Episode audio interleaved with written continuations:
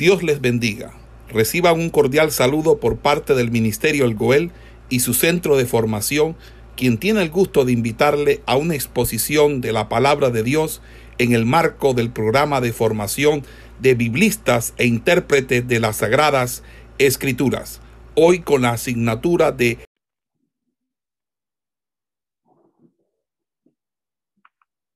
Dios les bendiga. Estamos en Epístolas Paulinas 1, hoy con segunda de Tesalonicenses capítulo 2. Vamos a hablar acerca de este interesante y muy comentado capítulo.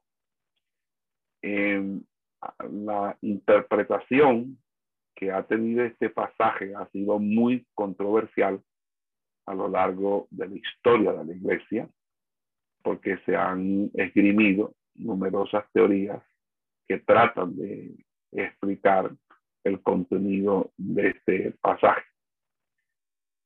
Si el capítulo 1 trata de la segunda venida y el juicio de los incrédulos, eh, el capítulo 2 abordaría el juicio venidero y el juicio obviamente al anticristo. Y es la entre otras cosas, es la descripción más detallada de este personaje en el Nuevo Testamento. Pablo aquí no utiliza el término que utiliza el apóstol Juan de anticristo, que lo utiliza en Primera de Juan 2.18 o en Segunda de Juan, sino que utiliza el término hombre de pecado o inicuo. Vamos a buscar la Biblia, por favor, a un lector que me colabore con la escritura y busca Primera de Juan, capítulo 2, verso 18. Una persona ágil que me busque el texto bíblico. primera de Juan 2. Amén, pastor. Dios bendiga. Amén. En el nombre del Padre, del Hijo y del Espíritu Santo. Amén. Primera de Juan 18, capítulo 2, versículo 18. Hijitos, ya es el último tiempo, y según vosotros oísteis que el anticristo viene, así ahora ha surgido muchos anticristos. Por esto conocemos que es el último tiempo. Hasta ahí, pastor. Amén. Ahora léete el versículo 22. ¿Quién es el mentiroso sino el que niega que Jesús es el Cristo? Que es, este es anticristo, el que niega al Padre y al Hijo. Ok, vamos al capítulo 4 de, de ese mismo, de primera de Juan. Y vamos a leer el versículo 3. Amén. Y todo espíritu que no confiese que Jesucristo ha venido en carne, no es de Dios. Y este es el espíritu del anticristo, el cual vosotros habéis oído que viene y que ahora ya está en el mundo. Ahora vete a segunda de Juan, capítulo, eh, versículo 7.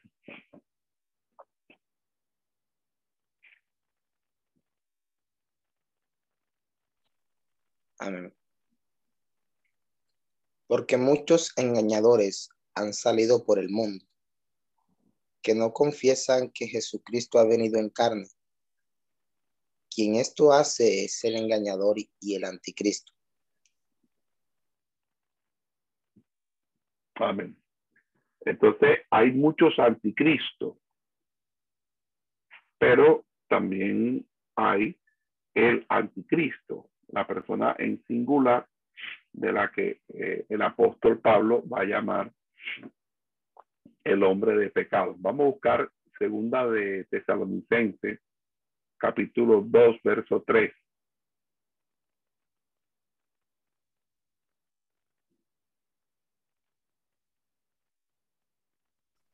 Amén. Nadie os engañe en ninguna manera porque no vendrá sin que antes venga la apostasía y se manifieste el hombre de pecado, el hijo de perdición. Ok, ahora vete al versículo 8.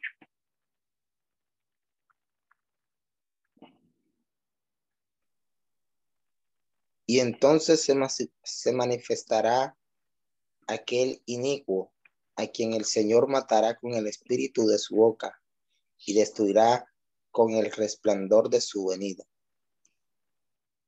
Ok, fíjense que el trasfondo de este texto bíblico subyace en, en, en, en algunos textos o enseñanzas del Antiguo Testamento en la que los profetas de Dios hablaban de un momento en el cual Israel dejaría de seguir combatiendo continuamente porque habría un conflicto final, un conflicto determinante para la eternidad en la que Israel iba a salir victoriosa frente a sus enemigos.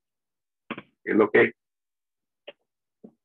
nosotros encontramos en el Salmo capítulo 2 y es lo que nosotros también encontramos en el Salmo capítulo 48. Vamos a leer el Salmo capítulo 48, versículo 4 al 8. Y mientras el hermano Cristóbal lo va buscando, también tengo que hacer referencia a ustedes de lo que enseña el libro del profeta Daniel, capítulo 7, el mismo capítulo 14 de Zacarías, o los capítulos 38 y 39 del profeta Ezequiel. En, ese orden de ideas, eh, se habla de, un, de una lucha final, una batalla final. Obviamente estamos hablando de la batalla del Armagedón y allí, obvio, eh, se estaría enfrentando el antimesías, el anticristo y el Mesías eh, de Dios. Salmo 48, versículos 4 al 8. Amén. Porque aquí los reyes de la tierra se reunieron, pasaron todos, y viéndola ellos así se maravillaron, se turbaron, se apresuraron a huir. Les tomó allí temblor, dolor como de mujer que da a luz. Con viento solano quiebras tú las naves de Tarsis. Como lo oímos, así lo hemos visto en la ciudad de Jehová de los ejércitos, la ciudad de nuestro Dios, la afirmará la firmará Dios para siempre. Ok, ahora, ahora vamos al, a Daniel, libro del profeta Daniel, capítulo 9.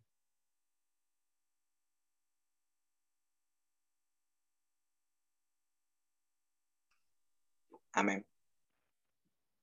Versículos 23 al 27. Amén. Al principio de tu ruego fue dada la orden, y yo he venido para enseñártela, porque tú eres mi amado. Entiende, pues, la orden, y entiende la visión. Setenta semanas están determinadas sobre tu pueblo y sobre tu santa ciudad, para terminar la prevaricación y poner fin al pecado, y espiar la iniquidad para traer la justicia perdurable y sellar la visión y la profecía y ungir al santo de los santos. Sabe, pues, y entiende que desde la salida de la orden para restaurar y edificar a Jerusalén hasta el Mesías príncipe, habrá siete semanas y sesenta y dos semanas.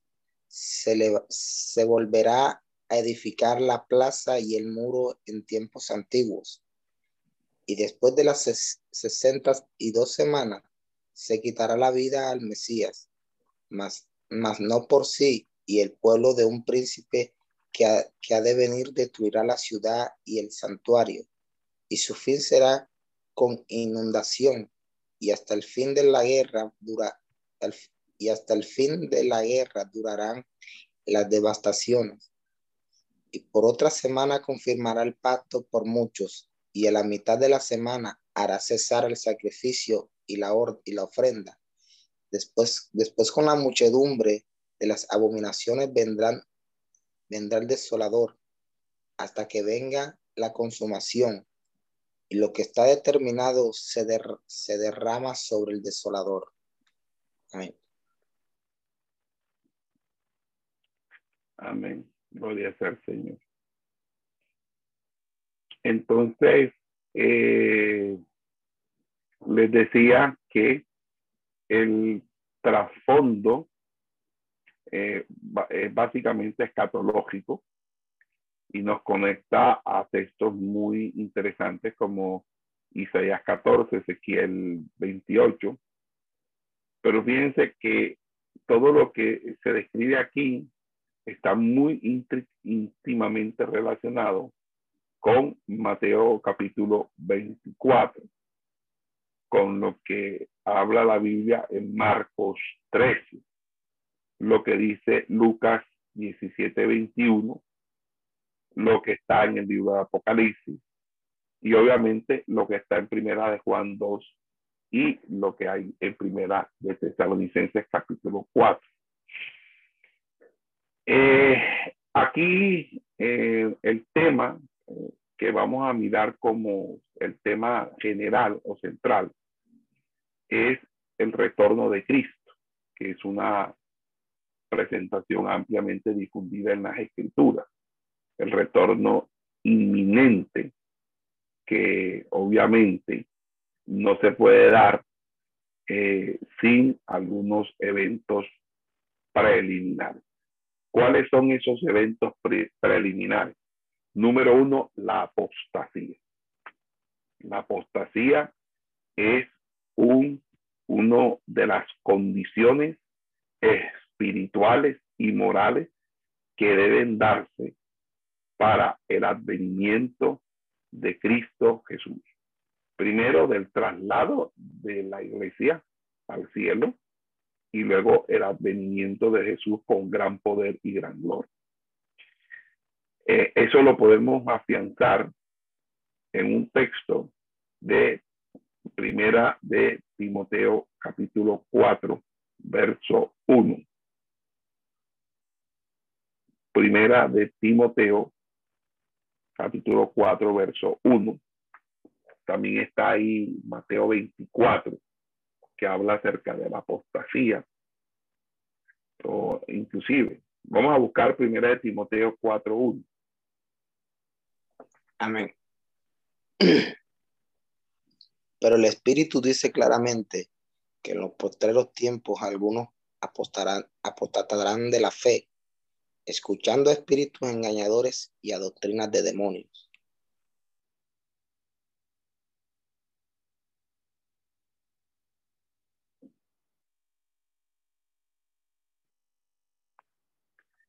Vamos ahora a segunda de Timoteo 3.1.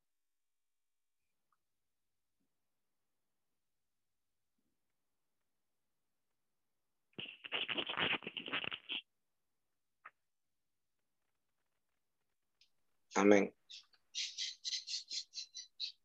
También debes saber esto, que en los postreros días vendrán tiempos peligrosos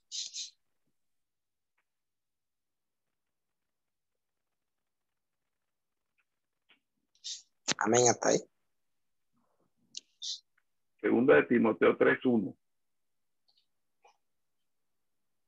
También debes saber, también debes saber que en los potreros días vendrán tiempos peligrosos, porque habrá, habrá hombres amadores de sí mismos, ávaros, vanagloriosos, soberbios, blasfemos, desobedientes a los padres, ingratos, impíos sin efecto natural, implacables, calumniadores, intemperantes, crueles, aborrecedores de lo bueno, traidores, impetuosos, infatuados, amadores de los deleites más que de Dios, que tendrán apariencia de piedad, pero negarán la, la eficacia de ella. A esto evita, porque de estos son los que se meten en las casas y llevan cautivas a las mujercillas cargadas de pecado, arrastradas por diversas concupiscencias. Esta siempre... Ojo que, lo, que ese pasaje no está haciendo referencia a los inconversos. Está haciendo referencia a la conducta de muchos cristianos en las, eh, a muchos cristianos en estos tiempos.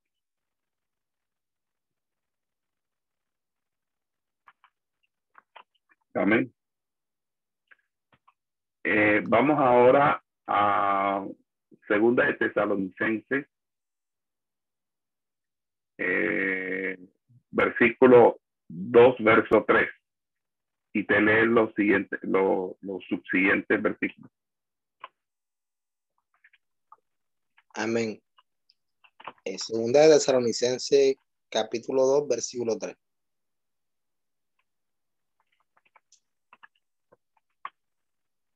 Nadie os engañe, os engañe en ninguna manera, porque no vendrá sin que antes venga la apostasía y se manifieste el hombre de pecado, el hijo de perdición, el cual se pone y se levanta contra todo lo que se llama Dios o objeto de, de culto, tanto que se sienta en el templo de Dios como Dios, haciéndose pasar por Dios ¿No os acordáis que cuando yo estaba todavía con vosotros os decía esto? Y ahora vosotros sabéis lo que lo, que lo detiene, a fin de que a, a su debido tiempo se manifieste. Porque ya está en acción el ministerio de la iniquidad. Solo que hay, solo que hay quien al presente lo detiene hasta que él, hasta que él a su, su sea quitado de en medio. Y entonces se manifestará aquel inicuo a quien el Señor matará con el espíritu de su boca y destruirá con el resplandor, con el resplandor de su venida. Inicuo cuyo advenimiento es por obra de Satanás, con gran poder y señales y prodigios mentirosos, y con todo engaño de iniquidad para lo que se pierden, por cuanto no recibieron el amor de la verdad para ser salvos. Porque esto, por, por esto Dios les envía un, un poder engañoso para que crean la mentira, a fin de que sean condenados todos los que no creyeron a la verdad, sino que se complacieron en la justicia. Amén.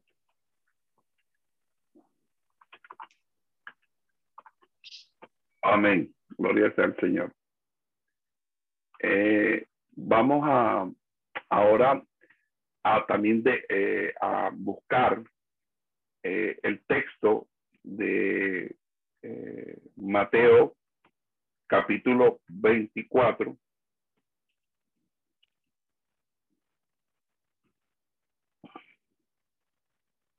Verso 21 al 22 la segunda venida de Cristo va a ser después de la gran tribulación. Y el arrebatamiento es antes de la gran tribulación.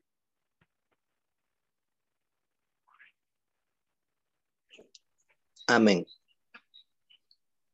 Porque habrá entonces gran tribulación, cual no la ha habido desde el principio del mundo hasta ahora, ni la habrá y si aquellos días no fuesen cortados, nadie sería salvo. Mas por causa de los, de los escogidos, aquellos días serán acortados. Entonces, si algunos dijere, mirad, a quién está, mirad, aquí está el Cristo, o mirad, allí está, no lo creáis. Amén, pastor, era hasta el 22. Eh, luego léete el versículo eh, del 21 al 22, ahora del 29 al 31 de ese mismo capítulo. Amén. E inmediatamente después de la tribulación de aquellos días, el sol se oscurecerá y la luna no dará su resplandor y las estrellas caerán del cielo y la potencia de los cielos serán conmovidas. Entonces aparecerá la señal del Hijo del Hombre en, los, en el cielo y entonces lamentarán todas las tribus de la tierra y verán al Hijo del Hombre viniendo sobre las nubes del cielo con poder y gran gloria. Amén. Eh, ok. Entonces, ojo con eso. Una cosa es la tribu, eh, perdón, una cosa es el rapto, otra cosa es la segunda venida de Cristo. Hay iglesias que no creen el rapto y consideran solamente la segunda venida y confunden los textos del rapto de la segunda venida y los de la y eh, por esa razón no, no, la, no la entienden de esa manera. Eh, si otro de las de las de los eventos preliminares a la segunda venida de Cristo es que el evangelio debe ser predicado a todas las naciones. Vamos a leer Mateo 24, 24.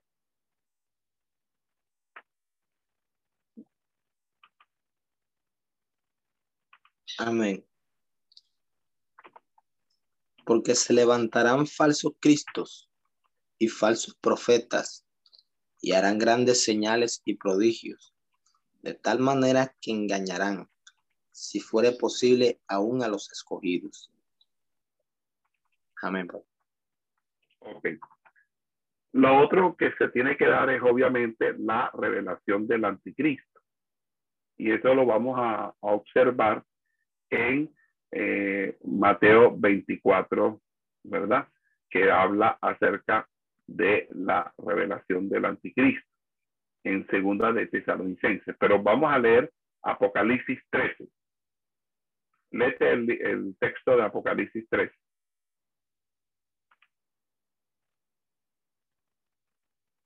Apocalipsis 13.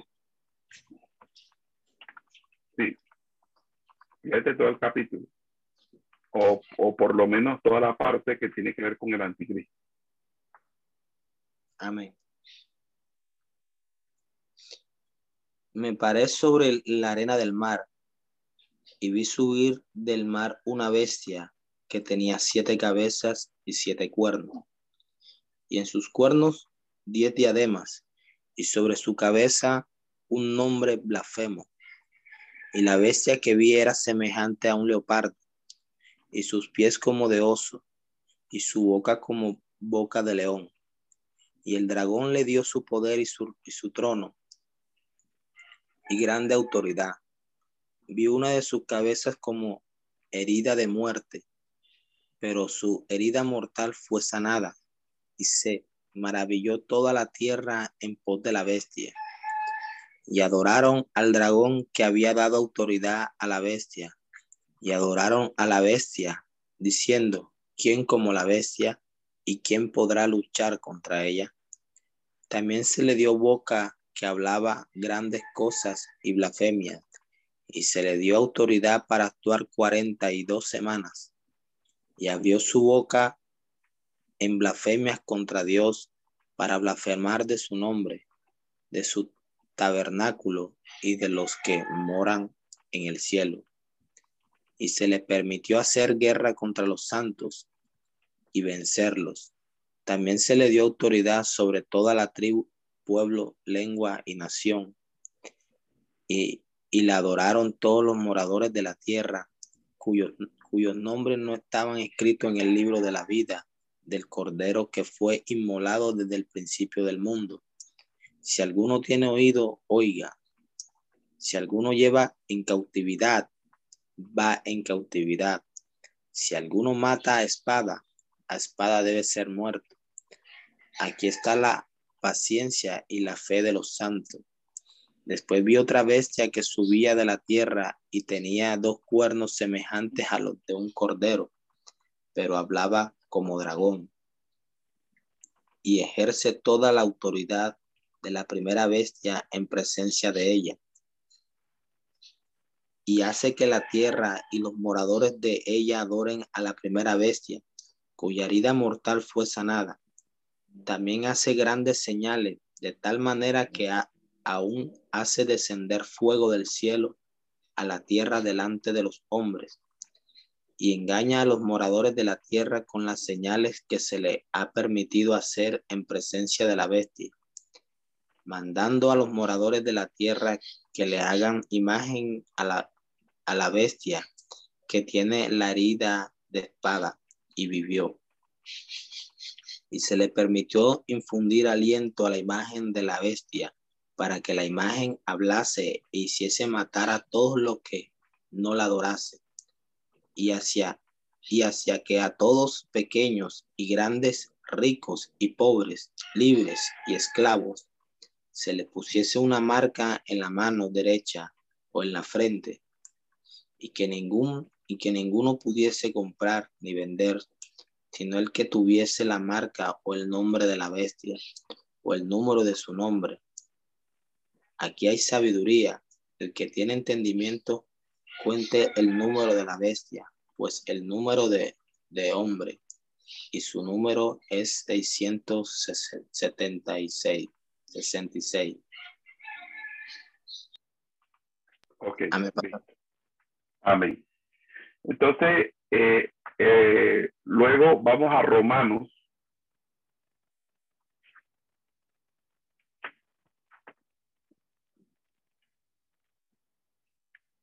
Eh, capítulo 11.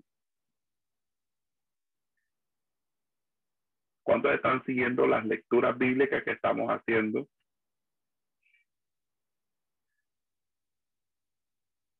¿Cuántos están siguiendo las lecturas bíblicas? Amén, perdón.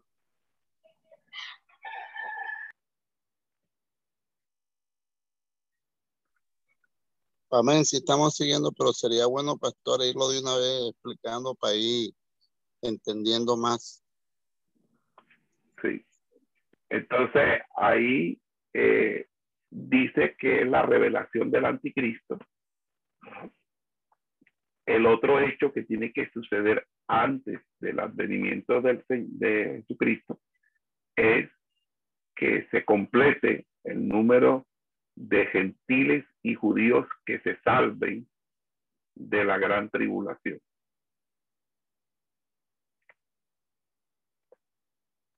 Vamos a leer eh, Romanos capítulo 11. Vayan anotando todos esos textos. Lete a partir del versículo 11. Amén. Digo, pues, ¿ha tropezado los de Israel para que cayesen? En ninguna manera. Pero por su transgresión vino la salvación a los gentiles para provocarles a celos. Y su transgresión es la riqueza del mundo y su defensa y su defesión la riqueza de los gentiles. Cuanto más su plena restauración, porque a vosotros habló gentiles, por cuanto yo soy apóstol a los gentiles, honro mi ministerio. Por si en alguna manera puedo provocar a celos a los de mi sangre y hacer salvos a los de ellos, alguno de ellos. Porque, porque si es, por si, porque si su exclusión es la reconciliación del mundo, ¿qué será su admisión sino vida entre los muertos? Si las primicias son santas, también lo es la mesa restante. Y si la raíz es santa, también lo son las ramas. Pues si alguna de las ramas fueran desgajadas y tú, siendo olivo silvestre, has sido injertado en lugar de ellas y has sido hecho participante de la raíz y de la rica savia del olivo. No te jactes contra las ramas. Si te jactas, sabes que no, sabe que no sustentas tú a la raíz, sino la raíz a ti. Pues las ramas, dirás, fueron desgajadas, pero yo fuese injertado. Bien, por su incredulidad fueron desgajadas, pero tú por la fe estás en pie. No te, ensom no te ensorber ensorberbezcas, sino teme, porque si Dios no perdonó a las ramas naturales, a ti tampoco te perdonará. Mira, pues, la bondad y la severidad de Dios. La severidad ciertamente para con los que cayeron, pero la bondad para contigo, si permaneces en bondad, pues de otra manera tú también serás cortado.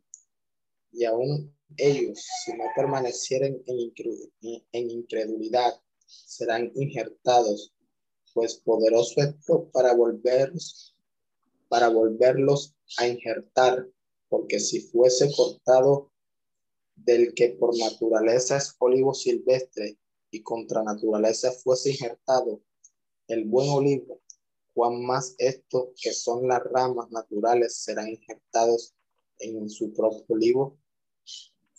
Amén, pastor. Amén, hasta ahí. Entonces, hasta que Israel, y es precisamente el advenimiento eh, eh, el advenimiento eh, del anticristo, perdón, el advenimiento de Cristo, lo que trae la libertad o la liberación eh, del pueblo de Dios. Cuando Él, precisamente, cuando ellos estén a punto de ser aniquilados por el anticristo, es cuando Cristo llega para rescatarlos.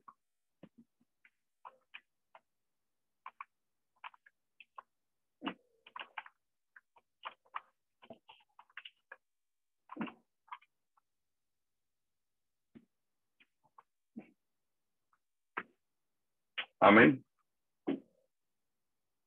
Uno de, la, de, la, de, los, uno de los tópicos en, en particular eh, debemos nosotros resaltar es que de una manera u otra eh, estamos frente a lo que, lo que se denomina la literatura apocalíptica, es decir, ese género literario particular que era utilizado en contextos de mucha tensión para expresar la convicción de que Dios estaba en control de la historia y que siempre traería la liberación de su pueblo. Cuando uno revisa las características de la literatura apocalíptica que encontramos en tanto en pasajes del Antiguo Testamento como en el Nuevo Testamento. Por ejemplo, no podemos negar que el capítulo 13 y 14 de Isaías es apocalíptico, que los capítulos del 56 hasta el último, el 66, son apocalípticos. Los capítulos de Daniel, desde el capítulo 7 al 12, los de Zacarías, los de Joel, son, eh, son o hacen parte del género apocalíptico. En el Nuevo Testamento tenemos, por ejemplo, Marcos 24, que es lo mismo que Marcos 13 o Lucas 21, y donde me deja que en cierto sentido hay cierta, cierto sabor apocalíptico de Primera de Corintios 15. Segunda de Tesalonicenses 2 es completamente apocalíptico y desde el capítulo 4 hasta el capítulo 22 de Apocalipsis, estamos frente al género apocalíptico puro. Eh, en ese orden de ideas, eh, en en, ese orden de ideas, podemos eh, también decir que hay otras literaturas apocalípticas que son apócrifas, que no eh, son parte del canon y que de una manera u otra a veces han permeado el pensamiento de la tradición evangélica.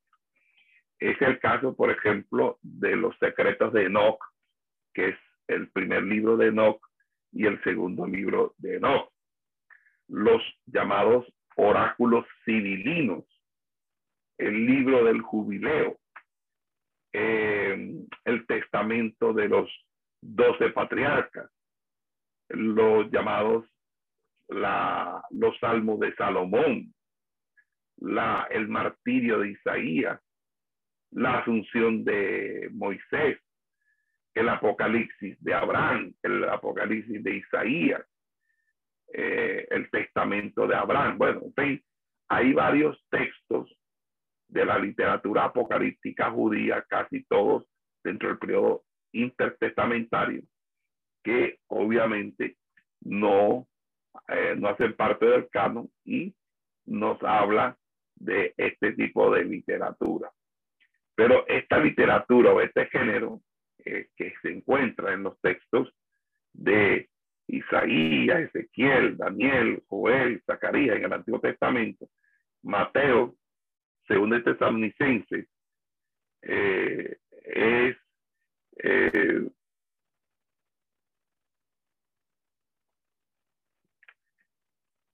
es, por así decirlo, también del, del género apocalíptico. Pero este sí es el apocalipsis de verdad, este sí es una apocalíptica bíblica inspirada por el Espíritu Santo, no es una literatura de ciencia ficción, una eh, literatura ficcional la, como la otra.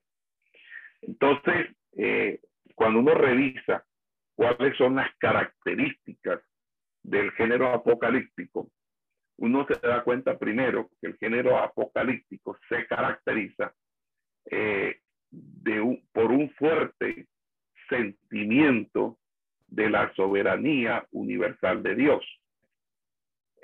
Segundo, eh, se, uno se da cuenta de que hay una lucha entre el bien y el mal, donde el bien es mirado como algo realmente eterno y el mal es mirado como algo temporal.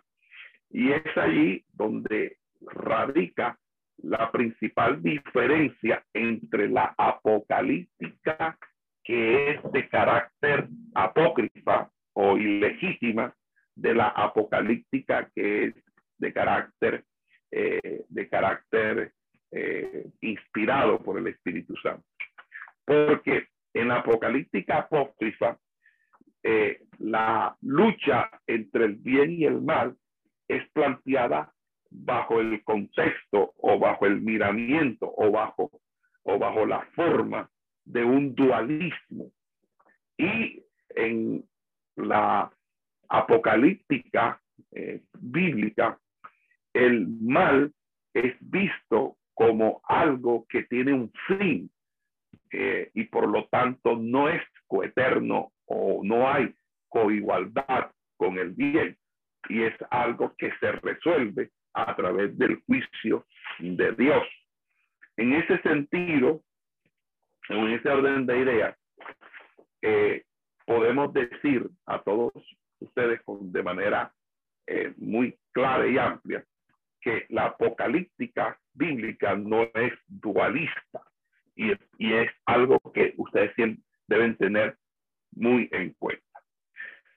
Otro elemento que eh, creo que, que es importante señalar es el uso de un código y un léxico que casi siempre eh, es de carácter simbólico, que normalmente es extraído del Antiguo Testamento eh, y que en ese sentido tiene una jerga, tiene unos elementos conceptuales eh, que, hacen uso eh, de, de, una carga metafórica, de una carga representativa simbólica.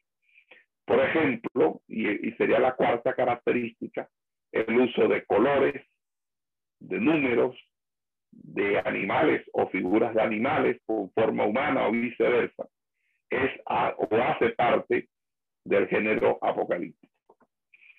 Quinto, en el género apocalíptico vamos a ver la mediación de los ángeles eh, a través de visiones o sueños o por lo general mediante eh, eh, la mediación angelical y la interpretación.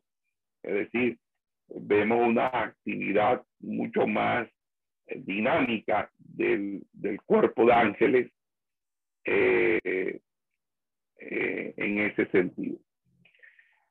Lo otro es que eh, siempre en, en, la, en la literatura apocalíptica se habla de fenómenos climáticos, de eventos climáticos que están relacionados con el fin de los tiempos. Se habla de grandes terremotos, se hablan de grandes cataclismos, de grandes eh, eventos catastróficos. Y todo esto hace que en, algunos, en algún momento Apocalipsis se obedeciera casi que exclusivamente a lo catastrófico, a la catástrofe eh, eh, que se puede desarrollar en, en la, por así decirlo, que, eh, que se puede desarrollar. Entonces, Apocalipsis ya se imagina un cometa llegando al, al Océano Pacífico y hundiendo eh, a medio mundo, etc. Entonces, eh,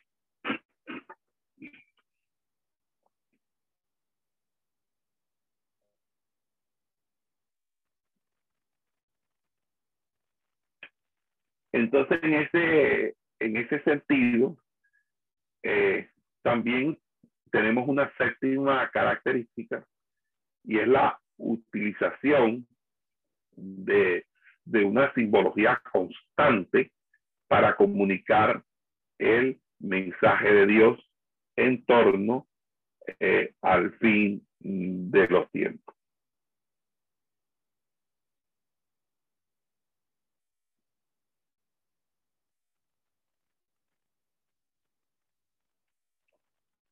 ¿Ok?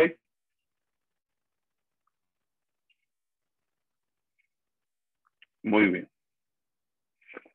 Ya metiéndonos en, en la exégesis del texto griego, el capítulo 2, verso 1, habla acerca o respecto a la venida y utiliza el término eh, parucía, eh, que significa presencia, eh,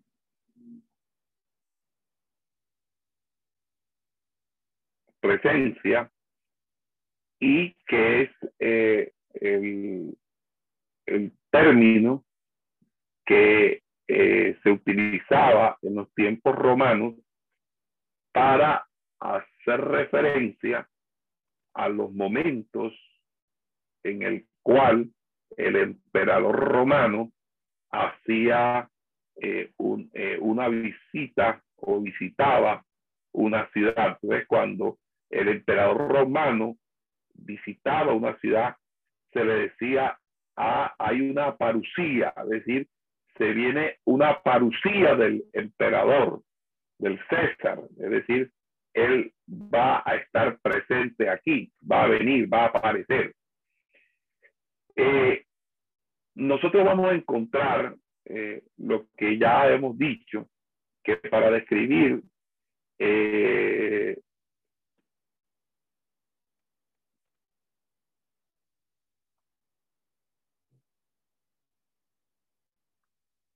para describir eh, la, la, segunda venida de Cristo, hay tres palabras particulares en el Nuevo Testamento. La palabra parusía, eh, el, el, el, término epifaneia y el término apocalipsis. Eh, eh, ah, la epifaneia es como una avenida radiante, esplendorosa, y apocalipsis es una revelación, o sea, algo que se da a conocer. Y fíjense que en, eh, en este texto, para hablar del anticristo, se utiliza eh, eh, eh, se, se, utiliza la, la expresión apocalipsis, es decir, para hablar del, del, anticristo se dice es que se revela el anticristo, es decir, que el anticristo está siendo revelado. Hermano Cristo, hágame el favor y léame el versículo 3, 6 y 8.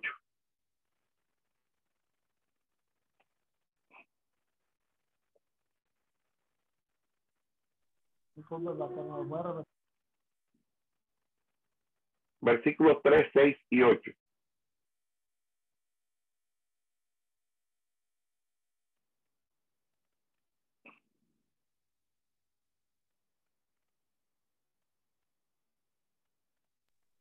Digo, de segundo Tesalonicenses. Ajá. 3, 6 y 8. Amén. Pero fiel es el Señor que os afirmará y guardará el mal. Y tenemos confianza respecto a vosotros. Segunda de Tesalonicenses.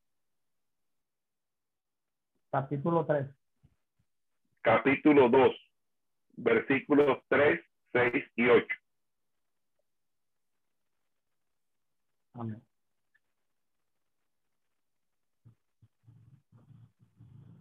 Nadie me engañe de ninguna manera, porque no vendrá sin que antes venga la apostasía y se manifieste el hombre de pecado, el hijo de perdición, el cual se pone y se levanta contra todo lo que se llama Dios objeto de culto, tanto que se siente en el templo de Dios como Dios haciéndose pasar por Dios. ¿No os acordáis que cuando yo estaba todavía con vosotros os decía esto?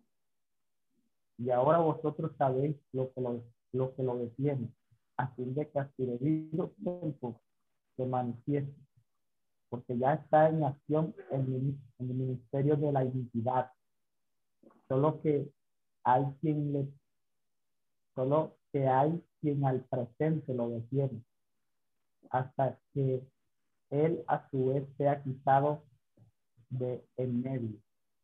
Y entonces se manifestará aquel inicio, a quien el Señor matará con el espíritu de su boca y destruirá con el resplandor de su venida.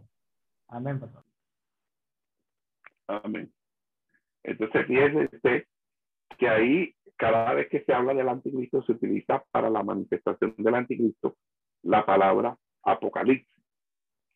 Eh, otra cosa que es importante aclarar es que la expresión segunda venida no es un término que se halle en la escritura sagrada. Es decir, usted no va a encontrar en la Biblia la palabra segunda venida.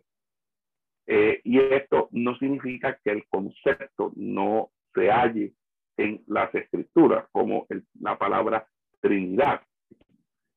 Eh, la, la, expresión segunda venida fue, fue, usado por primera vez por uno de los llamados padres apostólicos, llamado Justino Mártir. Él, eh, él hablaba acerca del retorno de Jesús, el retorno de Jesús. Entonces, la expresión con respecto a la venida nuestra reunión con Él, allí es donde se ve la diferencia de la venida y la reunión con Él. Con respecto a la segunda venida de Cristo y el arrebatamiento que hay, entonces ahí hay dos temas que están apareciendo. Entonces, nuestra reunión con Él es una referencia al rapto o, a o al traslado cielo de la iglesia, que ya él había hablado en primera de Tesalonicenses, capítulo 4, versículos 13 al 18. Entonces, en el contexto, su significado es una sola venida, no dos. Entonces, el versículo 3 habla tanto de los santos que han experimentado, ¿verdad? La, eh, por así decirlo, eh, han experimentado como la revelación del anticristo. Vamos a, repetir nuevamente el versículo 3.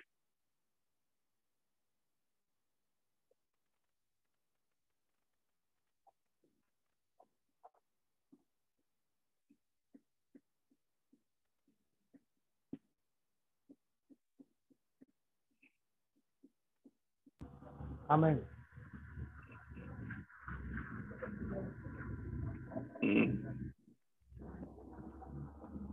Nadie os engañe, nadie os engañe de ninguna manera, porque no vendrá sin que antes venga la apostasía y se manifieste el hombre de pecado, el hijo de perdición.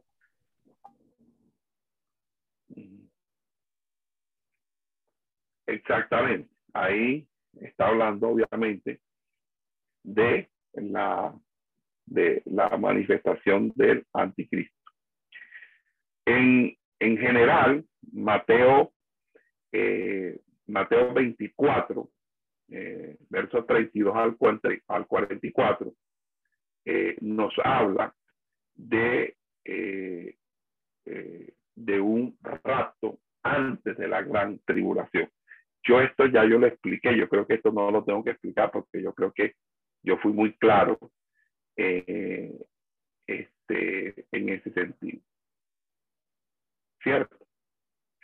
Entonces aquí sigue diciendo eh, que no os conturbéis, ¿verdad? No os conturbéis. O también dice que su forma de pensar no sea rápidamente transformada.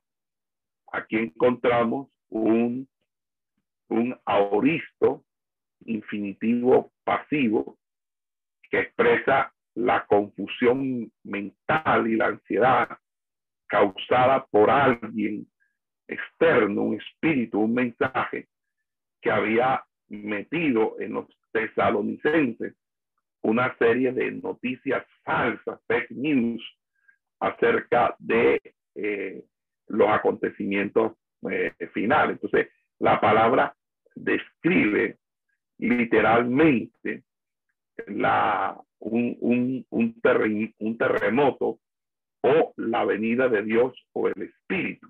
Vamos a buscar Hebreos capítulo 12.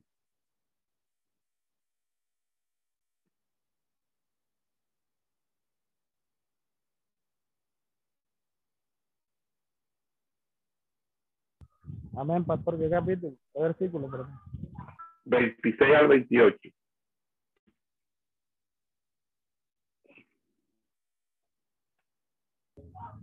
Amén. La voz del cual conmovió entonces la tierra. Perdón. La voz del cual conmovió entonces la tierra, pero ahora ha prometido, diciendo, aún una vez y conmoveré a- ahora, espérate, espérate, y conmoveré no solamente la tierra, sino también el cielo. Y esta frase, aún una vez, indica la remoción de las cosas movibles como cosas hechas para que queden las inconmovibles. Así que Exactamente, o recibiendo- sea que cuando la palabra eh, que se está utilizando ahí es como decir, no sean ustedes removidos, y esa palabra es la que se utiliza también en Hebreos 12:26, porque la palabra que se utiliza allí, cuando Pablo escribe en 2.2, que su forma de pensar no sea rápidamente transformada, no sea modificada, no sea fácilmente confundido eh, eh, es la misma palabra que se utiliza en Hebreos 12, 26 para decir que las cosas van a ser removidas. Y eh, como metáfora, este, esta palabra que se utiliza aquí se refiere a un estado mental, ¿verdad? De inestabilidad, ¿verdad? Y, y cuando se le agrega rápidamente, implica la sorpresa que Pablo siente al saber cómo se han confundido tan pronto después de haber hablado con ellos sobre el tema. Es decir, eh, y cómo han aceptado opiniones ajenas sobre el asunto, que de tal manera que han sido conturbados o han sido perturbados. Por eso sigue diciendo, ni os conturbéis, y ahí utiliza un infinitivo, un presente infinitivo pasivo, que expresa una acción continua provocada por ese mismo agente externo, por ese mismo falso maestro que se había metido y que obviamente eh, el, el, vocablo aparece aquí en, en ese contexto escatológico, dice, sea por espíritu, sea por espíritu, ¿verdad? Entonces, Pablo enumera aquí tres situaciones y va a utilizar la expresión me sé tres veces, que no deberían perturbar a los creyentes. Es decir, son, no puede uno eh, ser conmovido por un espíritu neumator. Tampoco uno puede ser conmovido por un mensaje profético u otra revelación eh, natural. ¿Ok? No. ¿Verdad? Ni tampoco por un logos, por una eh, eh, interpretación personal de alguien o por medio de la predicación de alguien. Entonces, nosotros no podemos cambiar la doctrina, primero, porque un espíritu, puede ser hasta un ángel, se nos presente, ¿verdad? Tampoco por una profecía, ni mucho menos por una revelación sobrenatural, ni mucho menos por la predicación o la enseñanza de algo.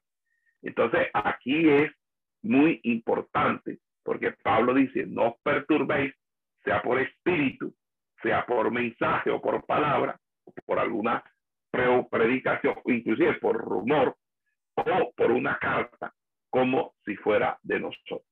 Pablo aquí empezó a, afirmar, a afirmar personalmente sus cartas para asegurar su autenticidad. Entonces, parece ser que a, Pablo ya le empezaron como a falsificar la, las cartas y él eh, eh,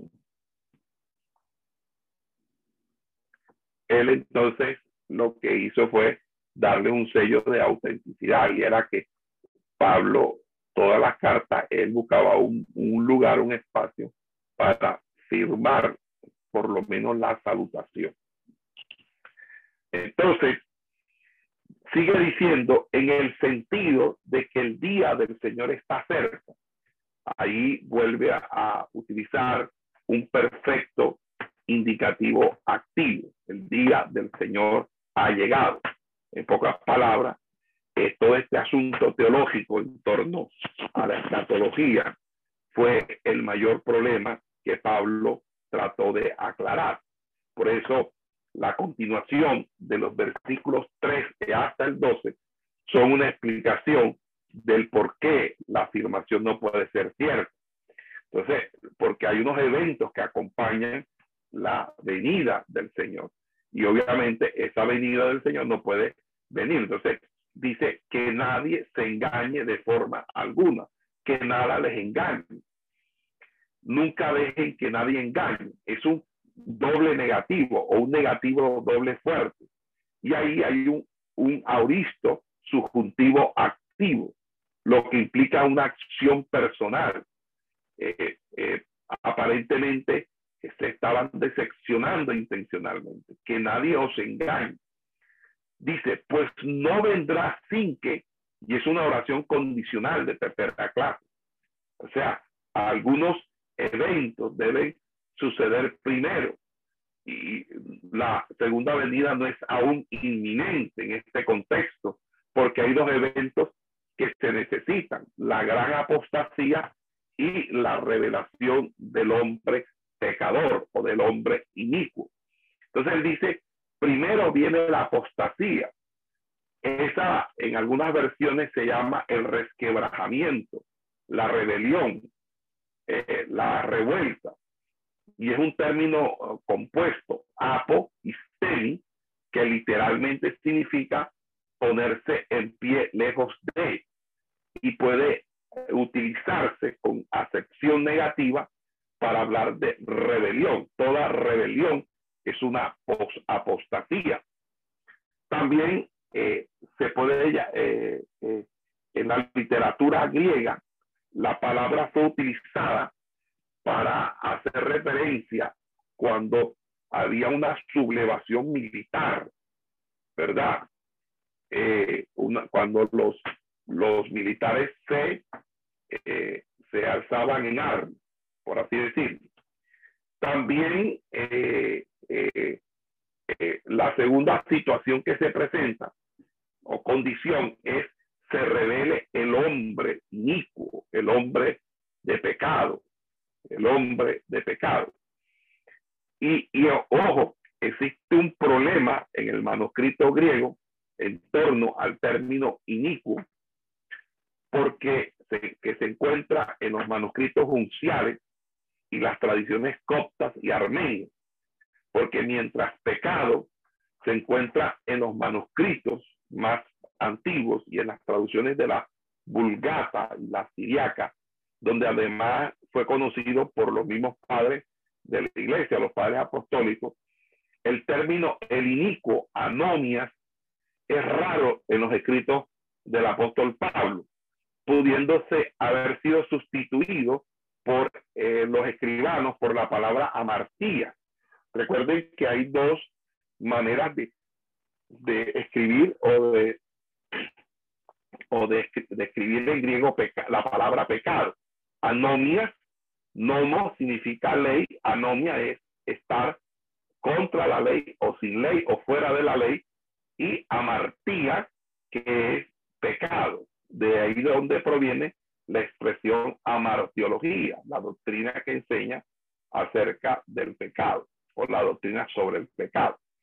Entonces, el vocablo inicuo también se utiliza y se la utiliza en la versión eh, de la Standard Version, eh, la versión inglesa, eh, como incrédulo. Pero Satanás no dirige como en el versículo 9, pero sí su servidor, una especie de parodia de Cristo, eh, y Pablo nunca utilizó el término anticristo como lo utilizó el apóstol Juan, pero obviamente estamos hablando del mismo individuo, del hombre del pecado, del hombre inicuo, son sinónimos del anticristo. Y ese hombre de, ese hombre de pecado, el hijo de perdición, aquel que es indigno, un Belial, como un falso Mesías, un líder, líder mundial, entonces, eh, ese término ya lo, hemos, lo podríamos rastrear desde aún desde el Antiguo Testamento. Vamos a buscar Deuteronomio capítulo 13.13. Deuteronomio 13.13. Y vamos a darnos cuenta que la primera vez que el concepto se desarrolla, se desarrolla en el texto hebreo y lo da Deuteronomio 13:3.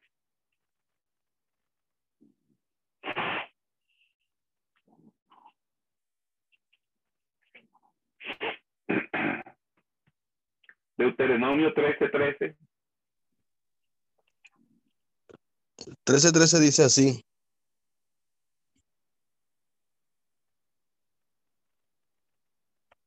Que han salido de medio de ti hombres impíos que han instigado a los moradores de su ciudad, diciendo, vamos y sirvamos a dioses ajenos que vosotros no conocisteis. Tres únicamente. Sí. fíjese que ahí eh, un impío, un inico, un hombre de pecado, es alguien que guía a otros a los falsos dioses, que aleja a los eh, a los a las personas de Jehová. Por eso es que mucha gente se va a, a, quemar la candela viva del infierno por haber sacado a mucha gente de la sana doctrina y la gente que cambió la doctrina, que después dijo, ay, es que yo, yo me equivoqué, yo, yo no, yo, yo duré 20 años yo no, yo no prediqué bien el mensaje y no sé qué, y empiezan como a retratarse de lo que hicieron y lo que dijeron. Bueno, ojo con eso. El Deuteronomio 13:13 habla de estos hombres como unos hombres impíos que lo que hacen es guiar a otros a los falsos dioses. Vamos a primera de Samuel 2.12.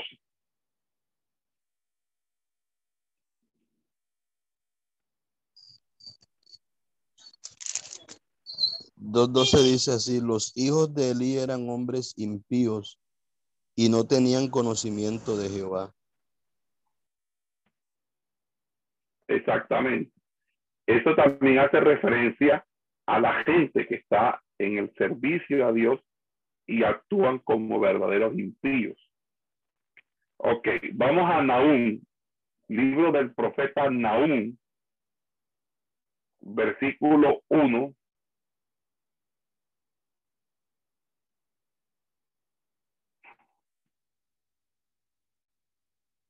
capítulo 1, verso 15, perdón.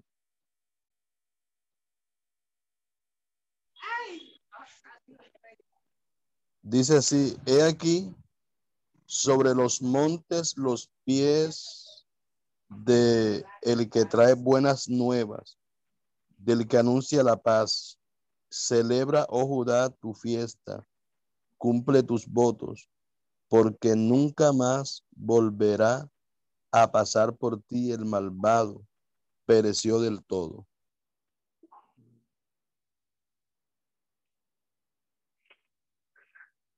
Bueno, eh, eh, allí nos damos cuenta entonces que ya hay un, podemos rastrear y hay más versículos bíblicos donde podemos rastrear que el concepto se va formando desde el antiguo eh, eh, desde el Antiguo Testamento. Amén.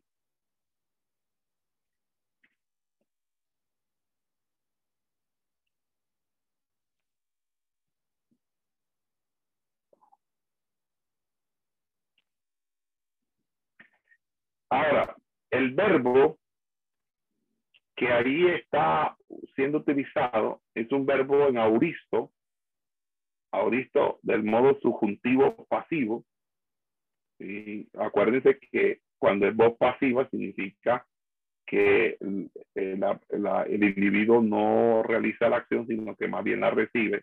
Por lo tanto, necesita alguien que la realice. Entonces, allí Dios está diciendo que Dios está en control de la historia, no Satanás. Es en el tiempo divino eh, donde se encarna eh, Cristo y, el mar, el mal encarnado en el siervo de Satanás, a quien se le va a permitir manifestarse en la historia como una parodia de, la encarnación de Cristo, eh, y por eso no utiliza sino el término revelar. Y ahora, ojo con esto, lo que va a haber en el anticristo no es una encarnación. Ojo con eso. Porque el único que tiene el poder de hacer esto es Dios. De vez la gente, y sobre todo los pastores que tienen esas tendencias animistas, fetichistas, siempre le quieren estar dando poder al diablo que no tiene. Le dan demasiado poder al diablo. El diablo no puede hacer ningún tipo de encarnación, como tampoco los ángeles se, pudiera, se pudieron materializar en Génesis capítulo 6 para tener relaciones con las hijas de los hombres. La encarnación fue un acto divino, creativo, porque el único creador es Dios, y solamente se hizo una sola vez y para siempre, como el sacrificio de Cristo. Y lo hizo en la persona precisamente del Señor. Dios es el que encarna. Lo que va a haber en el anticristo es la posesión demoníaca de un ser humano, escogido, obviamente, por el mismísimo Satanás, preparado por el mismísimo Satanás. Eh, en ese sentido, eh, quiero eh, pues quedar claro con eso, porque de lo contrario ustedes van a empezar a decir cosas que no son de la Biblia. Ahora, el hecho de que se encuentre en el modo subjuntivo eh, no expresa realidad que vaya a suceder. Es decir, el modo subjuntivo, recuerden que es un modo de idealidad, no de realidad, de algo real, sino de algo ideal. Pero está en el modo subjuntivo porque más bien está tratando de señalar la ambigüedad del tiempo futuro de la revelación. Es decir, que no sabemos cuándo, cuándo se va a dar, simplemente que se va a revelar. Es decir, de pronto va a aparecer. Es decir, en el momento en que él se, se revele, se va a mostrar, es porque va a estar oculto. Entonces, por eso, cuando estos, esta, estos maestros de la escatología empiezan a señalar que el príncipe europeo tal es el anticristo, que el papa es el anticristo, que George Soros es el anticristo, que el otro es el anticristo. No, señor. Nadie va a saber quién es el anticristo, porque el anticristo, dice la Biblia, que se va a revelar. Y si ustedes revisan qué significa revelar, significa algo que está oculto y se muestra. Significa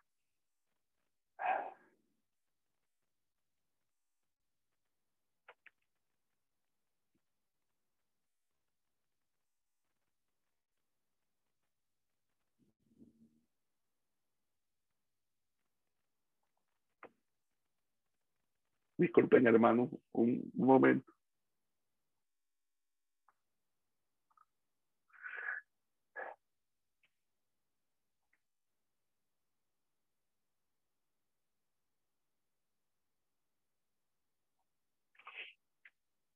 Significa, amados hermanos, que el anticristo no se puede estar haciendo eh, como una especie de labor detectivesca al estilo de Sherlock Holmes, de decir, es aquí, es el otro, es fulano. No, él estará oculto, es el, el secreto mejor guardado de Satanás.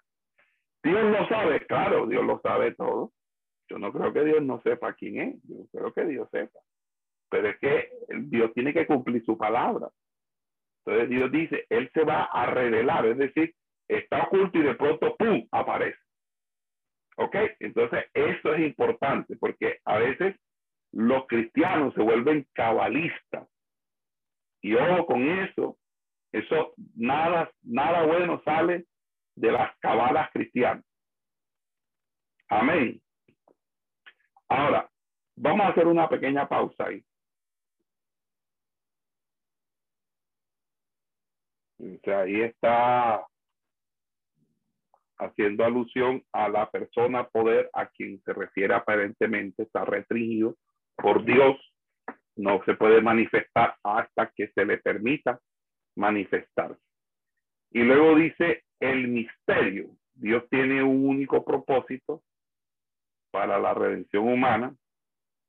Entonces, en el Antiguo Testamento ya habíamos visto, podemos ver este, una visión clara de lo que Dios había trazado eh, dentro del marco de sus propósitos. Entonces, eh, fíjense que eh, Pablo, que es el escritor de esta epístola, usa el término misterio para describir siempre el, el plan total de salvación. Y lo, va a lo vamos a encontrar este término en varias de sus epístolas. Vamos a buscar Primera de Corintios 4.1.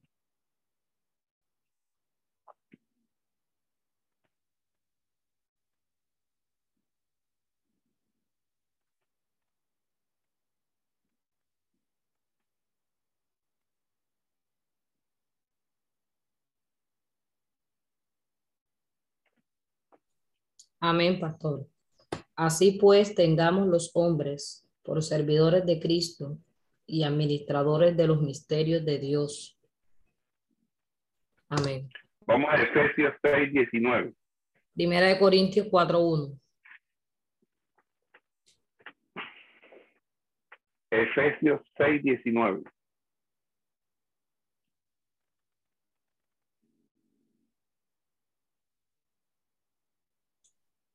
Amén.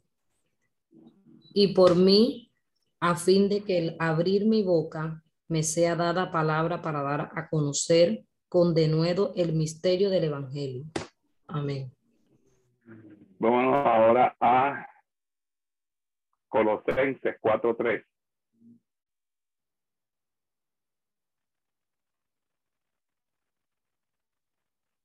Cuatro, tres, pastor, disculpe. Sí, 4.3. Orando también al mismo tiempo por nosotros, para que el Señor nos, para que el Señor nos abra puerta para la palabra a fin de dar a conocer el misterio de Cristo, por el cual también estoy preso. Amén. Amén. Ahora vamos a Primera de Timoteo 3.9.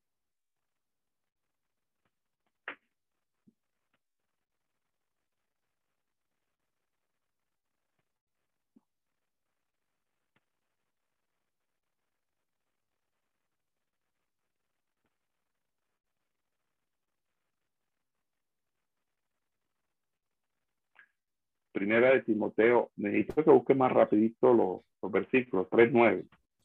Amén. Que guarden el misterio de la fe con limpieza, con limpia, con, perdón, que guarden el misterio de la fe con limpia conciencia.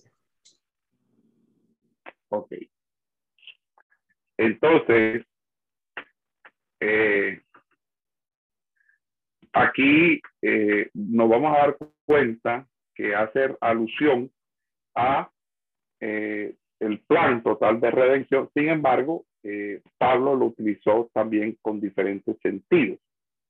Primero, eh, habló en el sentido del endurecimiento parcial de Israel que permitió que los gentiles fueran incluidos. Entonces, la entrada de los gentiles funciona como un mecanismo para que los judíos reciban a Jesús como el Cristo eh, eh, de la profecía. Vamos a buscar Romanos 11.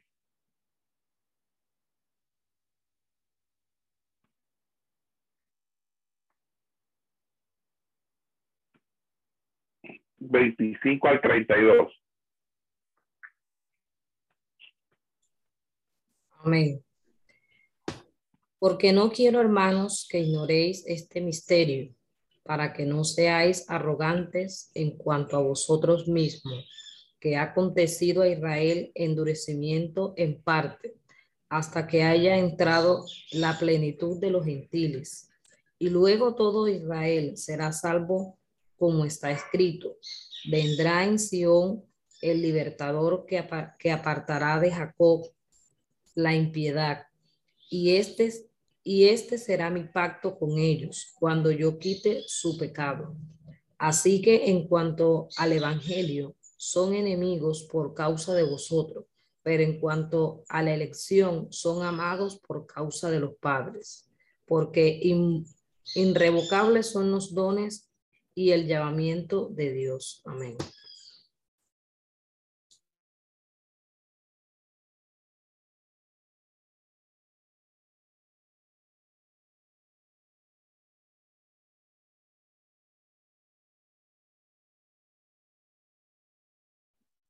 Aló. Amén, pastor. Ya lo leí, me escuchó. Sí, ok. Lo segundo es que también el apóstol Pablo utilizó la expresión eh, misterio para hablar del evangelio que fue dado a conocer a las naciones y, y aquí que todos son incluidos en y por Cristo. Esto lo vamos a ver en Colosenses 2.2.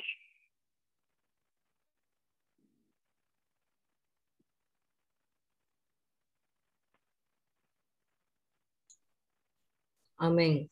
Para que sean consolados sus corazones, unidos en amor hasta alcanzar todas las riquezas de pleno entendimiento, a fin de conocer el misterio de Dios, el Padre y de Cristo.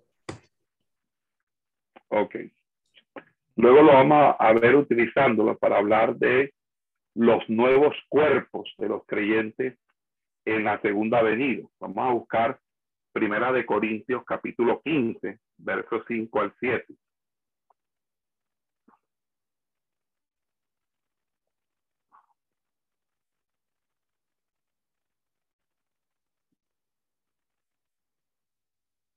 Quince, pastor, del verso del 1 al 7. No, del versículo 5 al 7. Amén. Y que apareció a Cefas y después a los doce. Después apareció a más, de, a más de 500 hermanos a la vez, de los cuales muchos viven aún y otros ya duermen. Después apareció a Jacob, después a todos los apóstoles. Y al último de todos, como aún abortivo, me apareció a mí. Amén.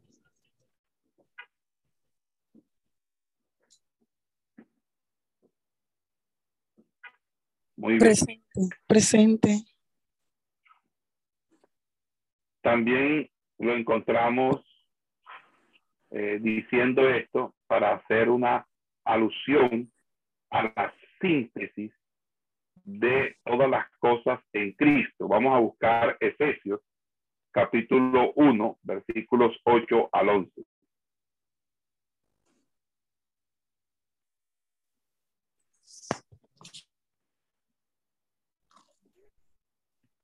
Efesios capítulo 1, perdón, pastor. Efesios 1, del 8 al 11, ya que necesito que sea rápida porque se me va a acabar el tiempo. Amén, pastor.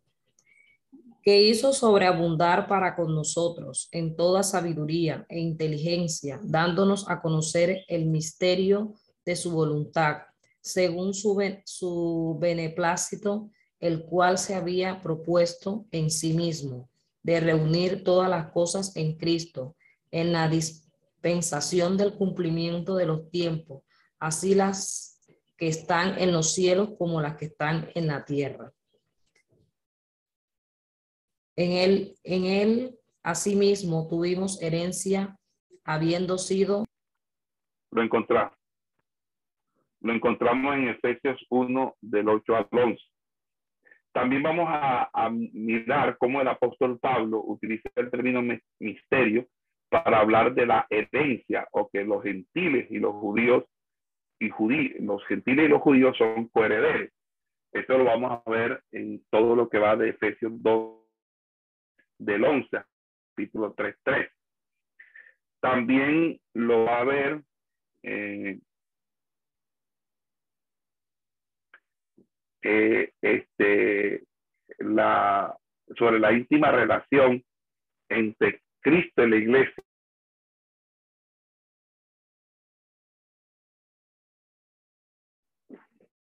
En términos matrimoniales. Os digo un misterio.